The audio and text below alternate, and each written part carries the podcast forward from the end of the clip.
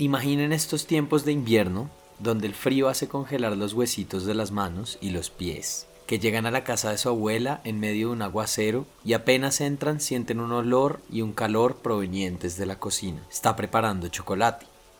Saludan, se sientan y les sirven una taza. Si están en Colombia, viene con queso adentro e incluso a veces con más cosas. En momentos así, se han detenido a pensar qué ha tenido que pasar para que puedan tomarse esa taza de chocolate con tanta facilidad.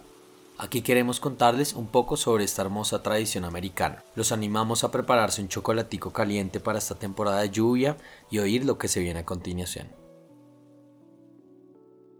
Hola, bienvenidos a un nuevo episodio de La Enredadera y Compañía. Yo soy Sara. Y yo Santiago. Y hoy vamos a hablar del cacao. Para este episodio, lastimosamente, no nos acompaña Luis Carlos. Yo no aparezco en este episodio porque odio el chocolate, todos sus derivados y todas sus formas. Bueno, sin más preámbulo, entremos de cabeza al asunto. Bueno, entonces la planta de cacao, cuyo nombre científico es Theobroma cacao, es nativa de Mesoamérica. Algunos estudios genéticos apuntan a que viene específicamente de la cuenca del Amazonas y crece en regiones tropicales húmedas. Se han encontrado evidencia del uso de cacao con al menos 3.500 años de antigüedad, en Centroamérica por lo menos, lo cual indica que las civilizaciones mayas y otras civilizaciones mesoamericanas dieron los primeros pasos hacia el uso de esta especie. Los aztecas usaban el cacao principalmente en una bebida llamada cacaoatl, perdón si lo pronuncié muy mal, que significa jugo amargo. Según cuenta la historia de esta bebida y del cacao, las técnicas de cultivo fueron dadas a los humanos por el dios Quetzalcoatl. Que es la serpiente de plumas. Ah, no sabía. Qué buen dato curioso, gracias. Esa serpiente de plumas luego fue castigado por este acto de independencia. Ah, o sea, no debió haberlo hecho. No. Los humanos no debimos haber consumido chocolate nunca en nuestras vidas, aparentemente. Y por eso mismo es muy lindo que Teobroma, el género en el nombre científico del cacao, significa alimento de los dioses. Luego los aztecas también comenzaron a producir la bebida de cacao con el propósito de recuperar fuerzas, ahuyentar la fatiga, despertar el apetito sexual, subir el peso, entre otras cosas. Las semillas de cacao también se utilizaron como moneda. Incluso años después de la conquista mexicana, la civilización azteca habitaba zonas poco aptas para el cultivo del cacao, por lo que exigían granos del fruto como tributo a las naciones que estaban dentro de su imperio. Tanto Colón como Hernán Cortés, el militar español que pues lideró la conquista principalmente en la parte eh, mexicana, empezaron a enviar cacao a Carlos V, con el objetivo de que los nobles lo consumieran como bebida medicinal. Y años después, pues se esparcieron los cultivos de cacao por España y pues por el resto del mundo y se empezó a convertir en la delicia y la, el alimento de moda. Uy, ¿será? No sé, sí ser. Sí, es bastante de moda. Sí, resto. Y pues, quién sabe si si sí o si no. sí, quién sabe si era de moda. Aunque acabo de establecer que sí es de moda. Pero sí, sí era, seguro, seguro que lo era. Actualmente se cultiva en zonas cálidas y lluviosas de América, África y Asia, siendo los cultivos de África Occidental los que más aportan al comercio mundial. En general se habla, y yo creo que muchos de ustedes han oído esto, esta curiosidad, este dato curioso del cacao, y es que son tres variedades Primero, el criollo, que viene de América Central y del Sur, es como le dicen el original. El segundo es el forastero, que viene de la cuenca amazónica. Y el trinitario, que viene de Trinidad y Tobago. Y es como un híbrido de los primeros dos, del criollo y el forastero. ¿Está comido? ¿Cacao? ¿Cacao? O sea, como la fruta. No, no. Me gustaría. Es rico, sí. Pero, o sea, Tai, ¿la semilla? Sí, la semilla es como una especie un poquito de... O el nib. Es como guanabanero. Sí, como lechoso. como baboso. Ajá, un poco. ¿Y no le supo as horrible? No, me supo re rico. De hecho, me gustó el resto. Pero no es dulce. No, no es tan dulce, pero me acuerdo que donde lo probé me dijeron que sí comía mucho de la fruta generaba problemas gástricos serios ¿Para Pero la soltura para o la hacia el estreñimiento? No, hacia la soltura. Uf. Pero no, ¿No uno, va, pasa? uno va a ver y no. Pero cuénteme más del sabor. Re rico. En realidad uno lo chupa y ya, así que más que guanabanero, creo que es como mamoncillero. como de chupar la baba alrededor de la semilla. O sea, es, una como baba. Una guama. Sí, exacto. Bueno, y nuevamente retomando lo de las variedades que estábamos hablando ahorita, la variedad que más se cultiva en Colombia y en general en el mundo es el forastero, que recordemos es el que es de la cuenca amazónica. Esa variedad es la más como amplia a nivel mundial, es porque es muy resistente a plagas, tiene un sabor amargo y un poco ácido. Y desde hace varios años Colombia ha aumentado mucho los cultivos de cacao, tanto así que en el 2017 fue el séptimo productor del mundo según la FAO y fue ganador en los International Cocoa Awards. Bravo, bravo. En 2010, 2011, 2015 y 2019. O sea, tenemos un chocolate rico aquí ya en tenemos Colombia. cuatro International Cocoa Awards. Sí, eso pocos países lo pueden decir.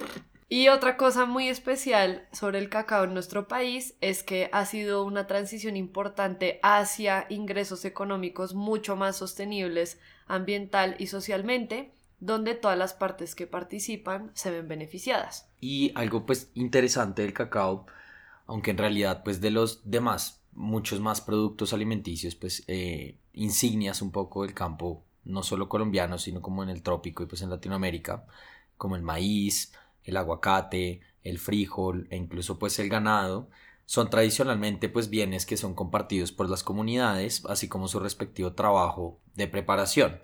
Es decir, que pues, pues sí, como que todos alrededor también de la producción de todos estos eh, ingredientes, pues hay un trabajo siempre comunitario muy grande, ¿no? Y como de Mm. compartir e incluso pues esto de que fuera una moneda, yo creo que también parte un poco de ahí, de, del dar y recibir, pues... ¿El maíz no lo era también? Sí, resto, exacto. Ok, sí. Como de, sí, el, el toma y dame.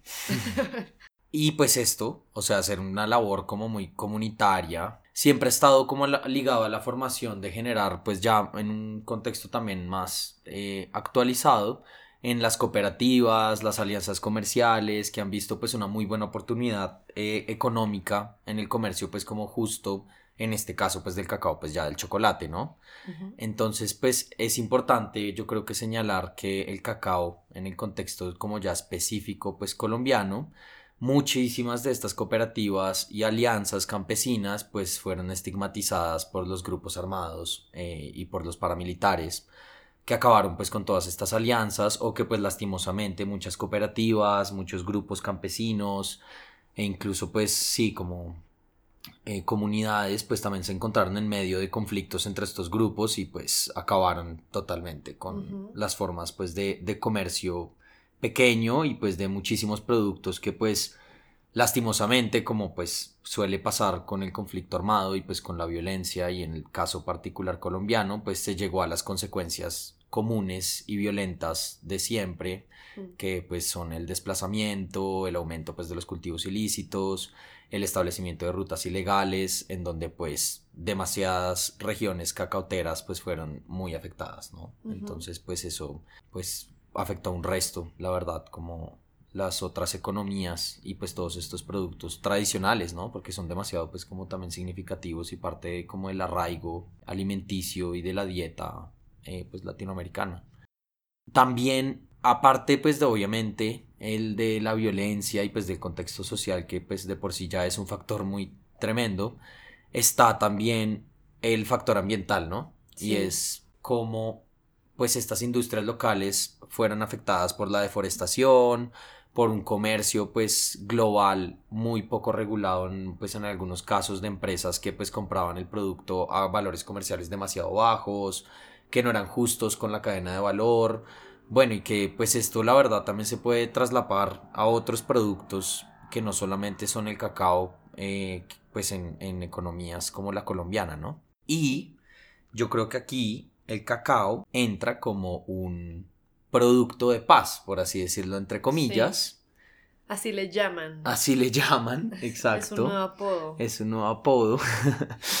y primero por justamente esta salida económica que le puede dar a pues las comunidades campesinas y bueno, incluso étnicas, raizales, palenqueras o diferentes partes, sino que también le da una oportunidad a los ecosistemas pues mediante nuevas garantías de un comercio justo en la cadena de valor y pues en la conservación del medio ambiente, ¿no? Que son todas estas nuevas pues eh, dinámicas un poco de intentar que el comercio global visibilice justamente las rutas de comercio y de valor que pues muchas veces estaban siendo olvidadas como es el comienzo de esta cadena de valor que es el campesino justamente, ¿no? Claro, es que desde la perspectiva ambiental se deforestó muchos cultivos de esto que estaba hablando ahorita de maíz, de cacao, de qué más, de aguacate. También por el narcotráfico y el conflicto armado, entonces sembraron coca y eso también afecta mucho el medio ambiente por lo del glifosato, que mucha gente piensa que no rocian con glifosato, sino hasta que llegó Duque, no,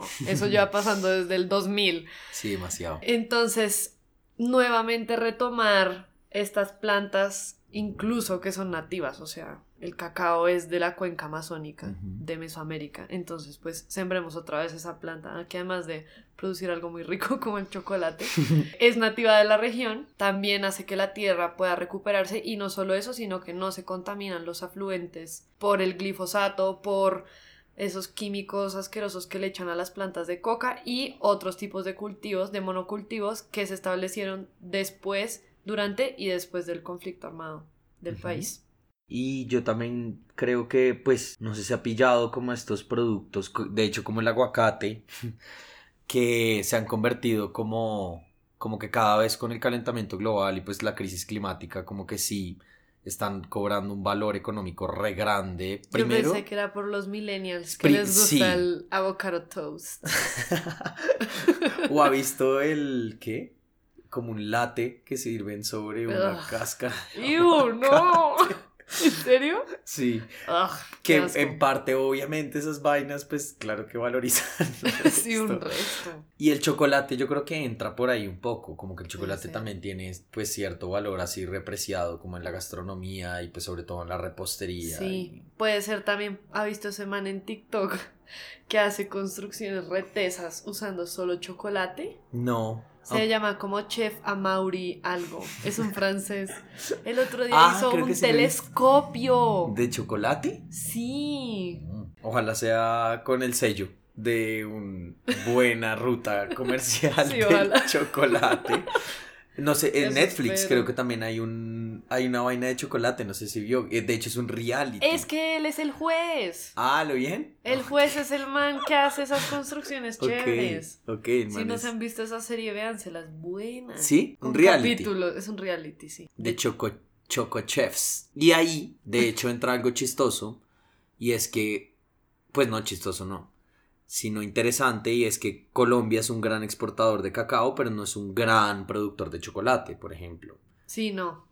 A comparación de potencias, pues como Suiza o como Bélgica o como Estados Unidos y que justamente pues deben visibilizar de dónde viene su materia prima para hacer su algo que de hecho consideran como es curioso porque lo consideran como no sé, el chocolate suizo es como, uy, algo re suizo y tal, es como pase eso, no es de allá. trópico, exacto, como y eh, pues en particular en Colombia, en el Caquetá y Urabá antioqueño, pues estas son dos de las regiones como productoras y hoy en día un poco como modelos a seguir con estas producciones de cacao local, justo y nuevos modelos un poco económicos sociales y ambientales que fueron enmarcados un poco y potenciados dentro del proceso de paz, ¿no? Pues todo, dentro del proceso de paz se buscó cómo apoyar justamente estos procesos, con organizaciones obviamente pues internacionales como ambientales y de paz que promuevan un poco la apertura, la siembra y la producción del cacao de una forma pues mucho más justa. Y creo que aquí pues es importante que volver al tema de la cadena de valor, es decir, está el campesino, que es quien lo produce y pues afortunadamente gracias al trabajo de otras personas que están visibilizando su trabajo, entramos también nosotros como consumidores de chocolate del otro lado de la cadena de valor, en la otra punta literalmente. Es importante, por más como simbólico que sea y por más que siempre se repita en todas partes, como que el consumidor tiene un ah, rol político y tal, que pues es algo un poco más, a veces puede ser discutible que solamente eso. Pero si aguanta pillar el chulito o el sellito o la matica o el logo Sí. que le pongan a su barra de chocolate de que viene de un lugar justo. Y en Colombia, de verdad, yo eso sí lo he dicho. Yo no he probado semillas de cacao, pero sí he probado cacao sembrado en Colombia y producido en Colombia. Es bueno, oiga. Uy, Ah, rico, rico. Así que para los que estén tomando, acabándose su chocolate, vayan y vayan a su cocina y revisen su, su Sí. de dónde viene su chocolate. Échenle ojo. Échenle ojo. Échenle ojo y muela. Sí, en relación con eso que estaba diciendo, un dato muy particular es que en territorios afectados pues, por la guerra en Colombia, ahorita estaba hablando, mencioné los eh, cultivos de coca, en particular en Tumaco, que me parece muy chévere resaltar esta iniciativa, los mismos líderes y lideresas ambientales y bueno, sociales del territorio impulsaron a la misma comunidad de quitar los cultivos de coca y reemplazarlo por plátano, coco y mucho cacao. Bueno, Bueno, ahora sí entremos al, a la gastronomía de derechito. vamos a hablar de cómo se hace el chocolate. En mi opinión, algo que yo no sabía como hasta los 20 años. ¿Usted sabía? No muy bien. No muy bien. Allá, de hecho, donde probé el cacao, vi cómo se hacía un poco y es un- similar al café. Es bien parecido. ¿Usted ha, pro- usted, usted ha probado? ¿Usted ha probado el chocolate? No. Solo- yo solo he probado el cacao, pero no he probado el chocolate. Lógicamente, la mata de cacao, ¿no? Se siembra. Y hay que esperar a que la vaina, si ustedes googlean en este momento, cacao, bueno, mata de cacao, van a encontrar un arbolito que le sale una vaina así enorme. Esa cosa tiene muchas semillas adentro y hay que esperar a que se ponga amarilla cuando se madure. Eso se demora de 5 a 6 meses. Eso quiere decir que se hace cultivos bianuales. Ok, hay dos cosechas. Exacto. Bueno, entonces una vez se cosecha, se saca esta vaina madura y se colectan las semillas. Las semillas vienen cubiertas justo de la pulpa babosa blanca, que es un poco ácida, es re rica, a mí me parece bacán. Entonces, pues se deshacen de esta pulpa y se logra un sabor como rico a partir de la fermentación de la semilla. Hay muchas formas de fermentar, obviamente hay unos, los productores de cacao más tesos del mundo, pues lo tienen súper industrializado. Pero en Colombia y Ecuador, que es el proceso del cacao más lindo en el mundo, se usan mucho cajitas de madera, es muy lindo. Entonces, eso ponen las semillas en una caja de madera, lo tapan con hojas de plátano para que se fermente. Entonces ahora ya vamos a entrar a la parte ñoña del asunto, ocurren dos fases. Una es la anaeróbica, o sea, sin oxígeno, y la otra es la aeróbica, o sea, con oxígeno. El proceso de fermentación claramente lo hacen los microorganismos, más que todo bacterias y levaduras que son hongos. Algo muy curioso es que dependiendo de la cantidad y el tipo de las bacterias o las levaduras se logran distintos sabores. Entonces uno creería que el sabor del cacao solo es por la variedad, sea criollo, forastero o trinitario, pero no, también es por los microorganismos que lo fermentan Wow. cuando está en la semilla. Cuando se empieza la fermentación, más bien, la semilla, uno intenta quitarle la pulpa, pero obviamente esa pulpa se queda ahí pegada a esa semilla. Eso no se zafa fácil. Esa pulpa evita que entre oxígeno a la semilla. Entonces es la fase anaeróbica. Como esa pulpa está llena de carbohidratos, atrae las levaduras que se la van comiendo, mientras las levaduras producen dióxido de carbono cuando respiran. Yo creo que eso fue como biología de colegio asquerosa, pero así funciona, lo siento. Mientras las levaduras están ahí comiendo pulpa y escupiendo dióxido de carbono, se produce etanol y ácido láctico, o sea, la caja de fermentación huele a aguardiente literalmente. Y luego de un tiempo las semillas ya no tienen pulpa, entonces se pasa a la fase anaeróbica en otras cajas, donde las semillas, como ya no tienen pulpa, reciben oxígeno. En esa fase, las bacterias producen ácido acético porque se oxida el etanol, o sea, olía a guaro, se oxida ese guaro, se oxida el alcohol y se produce ácido acético. Las semillas se calientan y las paredes celulares de la semilla se descomponen. Y ya, Ay, se acabó la fermentación. Una vez pasó toda esta clase de química, entre la caja. Las semillas se ponen a secar para que sigan perdiendo su sabor amargo. Si se secan demasiado, se pudren. Y muy parecido al café, se revuelvan constantemente para que se sequen uniformemente. De hecho, yo en, eh, me pillé un documental chévere, el de, el de chocolate de paz. Está bueno. Y dice que unos buenos cuatro soles dejan. O el- sea, cuatro días. Sí, Ok. aunque es más que días, soles, como que haga sol ese y día. si está tapado, ¿cuenta como medio no, sol? No, no creo. No. No, pues no creo. Porque son. No. Entonces ya, bueno, esas semillas las meten en unos costales y ya se llevan al proceso industrial para hacer chocolate. Las semillas se organizan por tamaño, se rompe la semilla y se les quita la cáscara. Eso obviamente lo hace una máquina, no una persona. Después, ahí ya se le llama nib de cacao, que esa vaina sí la venden en los supermercados hippies. Entonces luego se trituran los nibs y pasa algo que es una pasta amarga de cacao. Esa pasta amarga de cacao se compone de nib sólido y manteca líquida de cacao, que es como saben esos brillos que venden en las farmacias. Manteca de cacao para la boca. Mm. Bueno, es eso. Si se extrae la manteca de la pasta, queda cocoa en polvo, la de los postres. O sea que si hubo, si hubo mantecas, que hubo nip. Claro, el nib adentro tiene la manteca. Mm. Si usted en su casa quiere hacer chocolate negro, tiene que coger esa pasta de cacao y le echa azúcar. Si quiere hacer chocolate normal, tiene que coger pasta con azúcar y leche como para rebajarle lo amargo. Y si quiere hacer chocolate blanco, el chocolate blanco no es chocolate. Dato curioso. El chocolate blanco es solo manteca de cacao, azúcar y leche. Con razón es tan feo. Oiga, sí, a mí me gusta. ¿Sí? Ah, Sí, es rico. como flojito. Volviendo a la pasta de cacao, esta pasa por un proceso de refinamiento para quitar pues todas las impurezas eh, pues de la separación, de la manteca, de la cosa, de la otra, de la vaina. Y esta se mezcla con azúcar. Una vez refinado, pues pasa ya un horno. Entonces el chocolate se somete a la reacción de Maillard. Sí, oui. C'est Sí, oui. Sí, Oui. oui. Sí, oui, hola, la.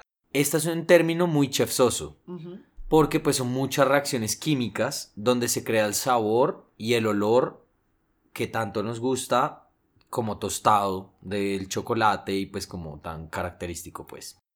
Mm, bueno, pues aquí ya el chocolate agarró, agarró, cuajó y listo. Ya, moldecito y chao. Exacto. El líquido va para moldes, se enfría y para adentro. Pues no, se saca del molde, Ah, no, pues sí. se empaca, Sí, no, sí. se chipea. Estoy de hecho, estoy de hecho invisibilizando toda la, toda la cadena. la de cadena valor. de comercializar el chocolate. Y listo, para adentro. Sí. ¿Cuál es su chocolate favorito? No me siento cómoda diciendo marcas en el podcast. Sí, no. Las voy a blipear. Mm, Mi chocolate favorito, me gusta la Jumbo Maní. El maní y el chocolate es un buen maridaje, ¿no? A mí me, a mí me enseñaron una que, que creo que acá no se aplica tanto. Aprendí estando en España Ujú. que la gente come chocolate con pan. Pero, o sea, ¿cómo? Como una baguette y Ya. le meten una barra de pan a la baguette y se La baguette es una barra de pan. Cogen una baguette, le meten una barra de pan y para adentro. No, espérese otra vez. Pan con chocolate, con barra de chocolate, como una chocolatina jet con O sea, pan. un choripán, pero en vez de cho- chori va choco. Sí, un chocopan. Exacto. ¿Crudo? Crudo, va en barra, No. barra de chocolate así, tin. Eso está como de baja producción. Es que creo que de hecho era un postre que fue famoso durante la guerra como española. Ah, claro. No, qué hornos iba a haber en esa época. Creo. A ver, yo tampoco ni voy a tocar aquí temas de la, la guerra civil española. Pero, o sea, esa es su forma favorita de comer chocolate. No, no, no, no, no. Esa es la más curiosa. Mi forma favorita de Ah. comer chocolate es gringo. Ah. Es, Me es- arrepiento de todo lo que dije. Mi chocolate favorito de todo el universo es el. es- el- Es, es mi dulce favorito en el mundo. Ah, pues pille. Pero es mantequilla de maní. Con sí, chocolate. tiene toda la razón. Y viene como en, un, como en una tartaleta. También me gusta el chocolate eh, con sal. Los Uh. que traen sal. ¿Qué opina el que es chocolate? Ese, ese, uh, ¿fue caramelo bueno o malo? Delicioso. Ah, ok. Pues nada. Sí, luego hablar de media hora de chocolate. Espero que hayan, les haya gustado y que la próxima vez que coman algo delicioso se pregunten, "Mm, ¿qué habrá pasado para que yo me esté comiendo eso tan delicioso? Exacto. Y que la próxima vez que le vayan a regalar un chocolate a alguien, píllense el sellito. Bueno, el caso, Chao. gracias. Y pues nada, cómanse un chocolate. Bueno,